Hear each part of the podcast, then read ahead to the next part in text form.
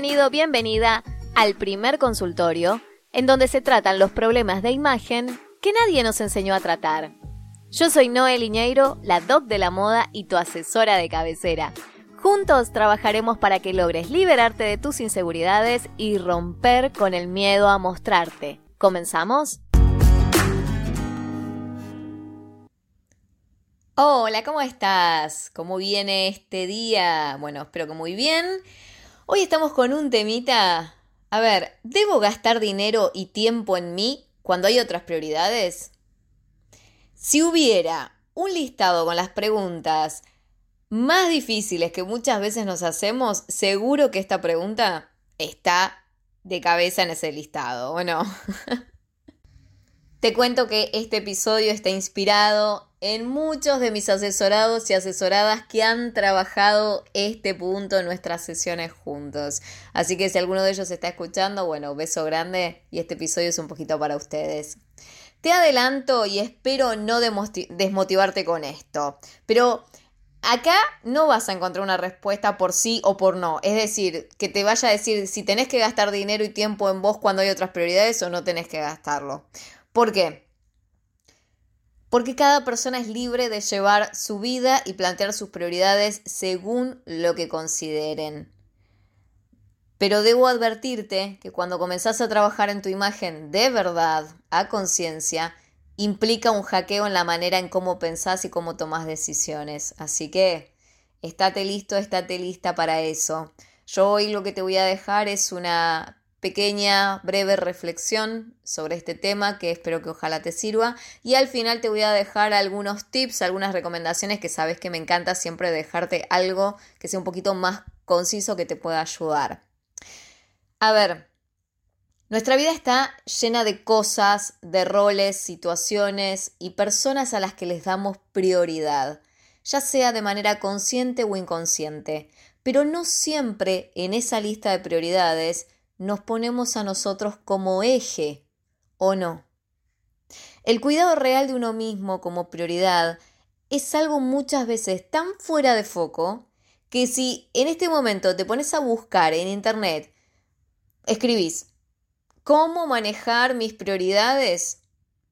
Seguro te van a salir artículos que estén más relacionados con lo que tiene que ver con gestión del tiempo, ¿no? O sea, mejorar la rutina, los hábitos, empezar a gestionar mejor el tiempo. Pero, ¿sabes qué?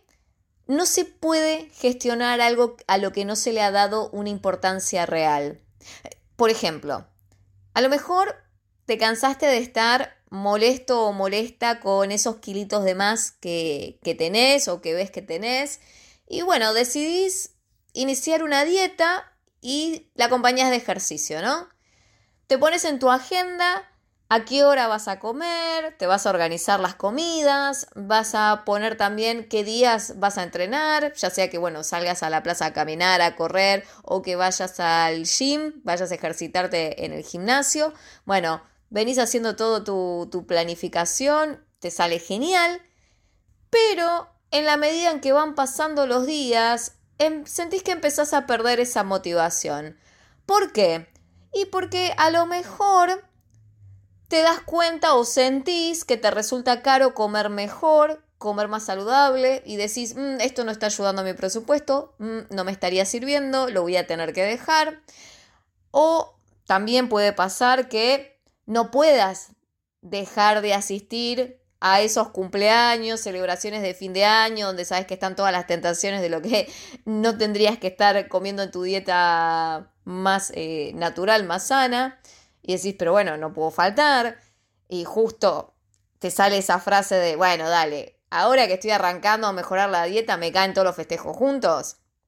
O, bueno, tal vez te puede pasar que te resulta difícil mantener la rutina de entrenamiento porque tenés que quedarte después de hora trabajando o porque tenías que llevar a los chicos a tal lado y bueno, y ya no pudiste entrenar y como te pasó un día, después te pasó el otro día y te diste cuenta que pasó la semana y no llegaste a hacer tu entrenamiento y vos decís, bueno, ya está, ya fue, ¿para qué lo voy a retomar? Si total, ya perdí un montón de tiempo, ¿no? Eh, estoy pagando el gimnasio y no estoy yendo. A veces pasa que puede ser que dejaste de entrenar y dejaste de comer bien porque hay una prioridad que consideras más fuerte, como por ejemplo, iniciaste las reformas en tu casa y decís, bueno, chau, ya ahora todo se me complicó, hay gastos que yo no esperaba, tengo que estar presente cuando venga la gente a trabajar. La verdad que sí, a la vida le gusta complicarse, ¿sí? Complicárnosla y jugarnos medio chueco cada vez que queremos probar algo nuevo, cada vez que queremos ocuparnos de nosotros mismos, de nuestra imagen personal, ¿no? Te aseguro que lo sé, lo sé de memoria y de experiencia. Así que por eso es que lo hablo con vos. Pero, ¿sabes una cosa? Cuando el enfoque lo ponemos en nosotros mismos de manera real y completa, a pesar que los avatares de la vida y en especial los de la rutina nos saquen de la pista y hasta nos lleven a boxes por reparación, siempre podemos volver. Al pasar la tormenta, podemos volver a la carrera y no parar hasta llegar a la meta. Más allá de que lleguemos primeros o en último lugar a esa meta.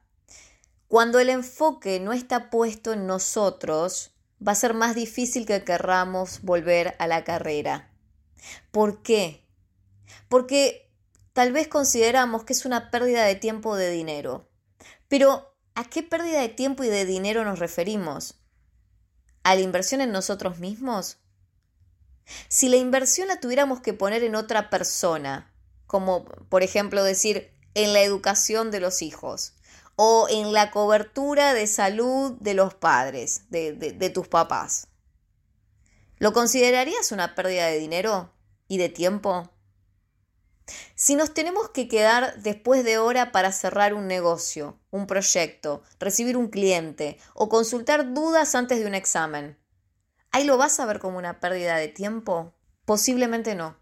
Pero si te tuvieras que demorar en la peluquería, en tomarte un día para comprar la ropa que necesitas en tu armario, porque bueno, ya venís a full con los episodios que te estuve pasando sobre cambio de estación, renovación de armario, y decís, bueno, igual voy a tener que dedicarme un día para eso, ¿no? Para renovarlo, un día tengo, tengo que tomarme un día para renovar el armario, tengo que renovar, tengo que tomarme un día para ir a comprar. O tal vez tengo que tomarme la tarde para encontrar lo que voy a llevar a la fiesta de fin de año del trabajo. O dedicarte el tiempo cada mañana para arreglarte mejor.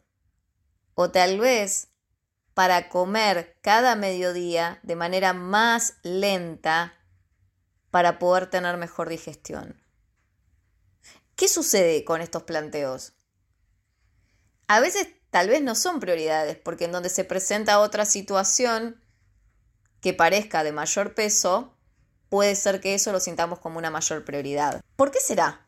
¿Por qué será que a veces no le damos la misma importancia, y te lo digo incluyéndome, ¿eh? a algunas cosas que a otras? ¿No? A veces es una importancia que como sociedad no se da y que se juzga de que uh, estás haciendo cosas que te hacen perder tiempo y dinero. ¿Por qué será que a veces no son comparables con otras prioridades y pierden peso frente a esas prioridades. A ver, podríamos plantearnos que invertir tiempo y dinero en la educación de tus hijos puede tener la misma prioridad e importancia que cuidar de la imagen y la salud de tu cabello, ¿no?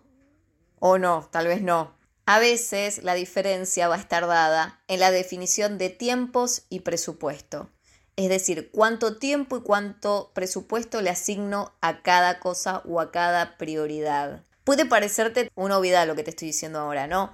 Pero muchas veces lo que nos sucede es que en la vorágine diaria inclinamos la balanza hacia un lado y nos olvidamos del resto.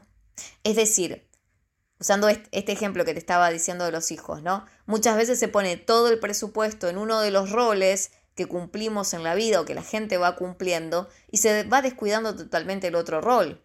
Ya sea que tu rol sea un rol como padre, como madre o un rol como profesional, un rol como hija, hijo, como amiga, amigo. A veces se hace difícil, sí, a veces también se hace imposible, pero siempre se trata de mediar las cantidades y los momentos, no de sacarlo totalmente de nuestro radar. En un ejemplo más concreto, te quiero contar que estoy muy orgullosa y me hace muy feliz trabajar con una persona con la que estoy trabajando, una asesorada mía, que es mamá sola, ¿sí? Es mamá de dos mellizos, de mellizos de 24 meses. Ella trabaja bajo relación de dependencia, es una emprendedora también desarrollando su marca personal. Es ella con mucha polenta contra el mundo, básicamente. Y aún así, ha decidido destinar espacio de tiempo y dinero a cuidar de su imagen y entrar en un plan de asesoría conmigo. Obviamente que mi agradecimiento es muy profundo para, para ella por haberme elegido para poder acompañarla ¿no? en todo este proceso que yo sé que es, es complejo, ¿no? Eh, ella me había contado que hacía tiempo que quería hacer esto, quería hacer su asesoría, pero que le resultaba imposible porque necesitaba que estos bebés crecieran un poquito más, tuviera alguna pequeña ayuda en su cuidado, ¿sí? ya que es madre sola. Pero, y ahora sí sucede esto, entonces ahora puede darse el lugar de tener el tiempo para ella. Pero nunca esto estuvo fuera de su radar, sino que hubo momentos en donde tuvo que mediar y momentos donde tuvo que quedar en boxes este rol como, como persona antes que como mamá y luego ser reactivado. Te cuento esto como para que conozcas una historia, sepas que muchas de las personas que asesoro a lo mejor están en tu misma situación, ¿sí? Y solo han tomado la decisión de poder poner un espacio para este rol a nivel personal. No importa que hagas o no hagas una asesoría, lo que importa es que vos puedas dedicarte el momento apropiado para vos, ese momento que te haga sentir bien, ya sea yendo a la peluquería, ya sea aplicándote una crema de tratamiento, ya sea eh, prestando más atención a la hora de elegir tus prendas cuando vas a comprar, mirarte al espejo de cuerpo entero, que eso ya es un cambio radical. Como dato de color y como curiosidad tal vez, te puedo contar que en mi experiencia como profesional, te aseguro que van avanzando mucho más rápido en sus cambios de imagen personas con tiempo y presupuesto más ajustado. ¿Por qué? Porque no tienen dudas, porque entienden que cuidar su imagen es organizar y clarificar su vida, porque saben cuáles son sus objetivos y qué cosa los está frenando. Saben que si están bien con ellos mismos, el resto también estará bien y que son el reflejo de lo que aprenderán sus hijos. Te cuento fuera del, del ámbito padres, a nivel profesional, bueno, priorizar tu imagen junto con tu trabajo, y digo junto porque no se trata de una cosa sobre otra, te va a ayudar a que puedas mejorar tus relaciones, Cuanto mejor te sientas con tu imagen, más te vas a abrir a mostrarte, más te vas a abrir a comunicarte con las otras personas, a entablar relaciones que sean más valiosas, a sentirte y mostrarte con otra fortaleza. Cuando organizas tus tiempos personales, podés ser más aplicado o aplicada en el trabajo, podés sentir más control sobre lo que haces y no te lleva tan puesto o puesta la rutina. O sea, no más esto de terminar un día, comenzar otro y cuando te das cuenta, chau, se te fue la semana y no hiciste nada por vos. La realidad es que las prioridades que nos planteamos muchas veces tienden a diluirse en la vorágine cotidiana y nuestra atención se pierde entre los estímulos también de lo diario que nos hacen olvidar cuáles son nuestros objetivos y nuestro propósito. Imagínate que si esto sucede con los objetivos generales, con nuestras prioridades mm, más fuertes en nuestra vida. ¿Qué es lo que va a pasar con nuestros objetivos de imagen? Esos objetivos que tal vez te los planteas cada inicio de año y que no tienen un respaldo que nos recuerden que son realmente prioritarios. Medio que no van a tener mucha vida, ¿no? Bien, como sabes, siempre trato de mostrarte un panorama positivo y dejarte algunos tips. ¿Qué es lo que voy a hacer ahora? Te voy a contar cómo podemos priorizar nuestro cuidado personal. Toma nota. Lo primero sería que si nos cuesta priorizar el cuidado personal, tendríamos que establecer un presupuesto para ese cuidado, ¿sí? Pensar cuánto dinero vamos a necesitar para hacer determinadas cosas que sabemos que necesitamos mejorar en nuestra imagen. Por ejemplo, un presupuesto para ir a la peluquería que se va a basar en depender qué es lo que voy a necesitar hacer.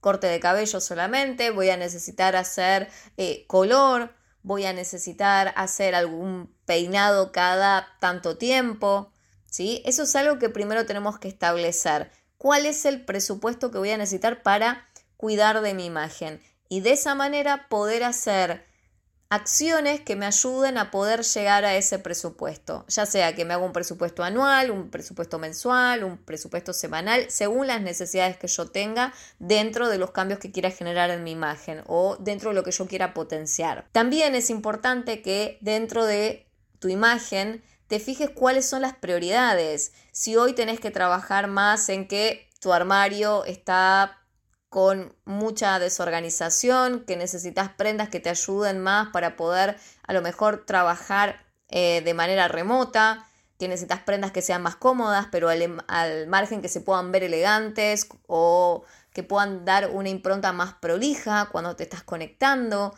o a lo mejor lo que estás necesitando son prendas un poco más formales porque en tu armario no las tenés. Bueno, Ahí vas viendo cuáles son tus prioridades. Ahora me encargo de mi armario, después me voy a encargar de mi cabello, después me voy a encargar a lo mejor de solucionar el tema de mis horarios, mi dieta, mi entrenamiento. Pensá y decidí sobre qué cosas son más importantes para vos y enfócate en eso.